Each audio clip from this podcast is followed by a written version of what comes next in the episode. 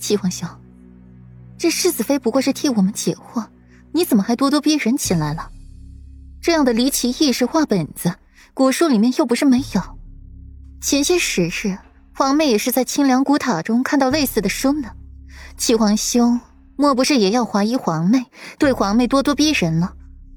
齐皇兄可别忘了，这巫蛊之术在多年前就被禁止使用了。就算旁人要用，那也是从宫里传出去的。霍安影皱了皱眉。听见霍宁如此逼迫一个小姑娘，霍安影也于心不忍。而且美人就是用来呵护的，不是用来逼迫。九皇妹，霍宁咬着牙齿喊了一句，只是碍于五皇后，又不得不甘心的闭嘴。世子妃，婴儿说的不无道理，宁儿说的也不是全错。你说说，朕该信谁的话？皇帝突然笑出了声，去问顾阮，眼中的金芒令人无法忽视。陛下，不如相信臣妇，会给陛下一个大家都满意的答复，给臣妇一个机会彻查古冲一事。顾阮的唇角一勾，给出了第三条建议。皇帝一愣，没想到顾阮会这么说，不禁嗤笑：“好啊，朕就给你一个机会。”昔日贤王妃查巫蛊一案耗时两个月，如今青出于蓝胜于蓝，朕给你一个月的时间，世子妃可能做到？若是做不到，可就要委屈一下世子妃了。至于什么委屈，明白人一听便懂了，便是背锅替罪呗。不过陛下那么宠爱裴世子，如今怎么会对世子妃那么苛责呢？陛下，一个月，世子妃莫不是怕了？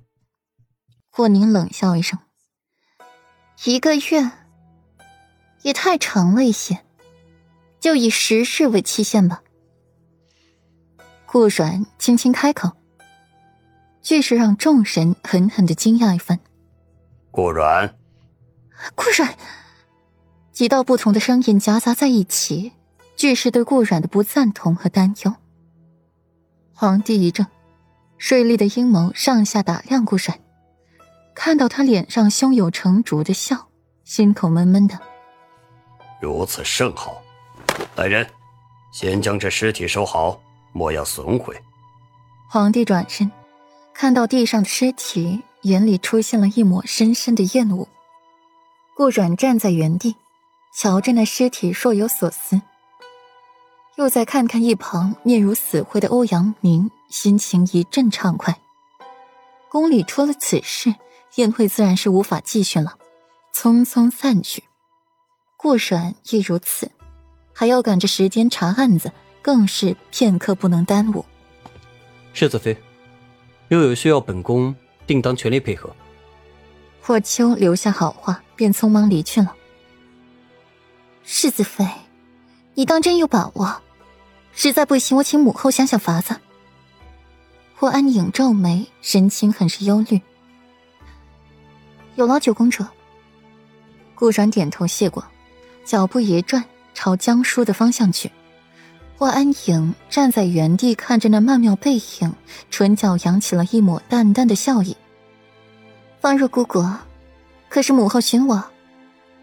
霍安影一转头。便看到了方若，慢慢的朝他走过去，面上带着得体的笑容。六哥，看到霍成，亲昵的喊出了声：“宁儿好些年不回来了，今年还打算走吗？”霍成抬头摸摸霍安宁的头，对这个妹妹，他也是极宠爱的，就这么一个妹妹了，一个表妹，除了好看一无是处。平城并不缺貌美的女子，身手便是一大把。他需要的是能够帮助自己的女子，就好比沈吟或者顾家女。不了，颖儿还要承欢父皇母后膝下尽孝呢。从前小孩子任性就罢了，如今我都快十七岁了，不是小孩子了，怎么可以继续任性下去啊？颖儿还想找一个如意郎君嫁呢。霍安影赶紧摇头，她又不是真的要出家做尼姑的。那颖儿现在有人选了吗？需不需要六哥替你留意？霍成失笑，成大姑娘了，也还是自己的九妹。没有六哥，你就别乱点鸳鸯谱了。不过六哥，你说世子妃真的能在十日之内查出来吗？若是做不到。裴世子回来了，该怎么办？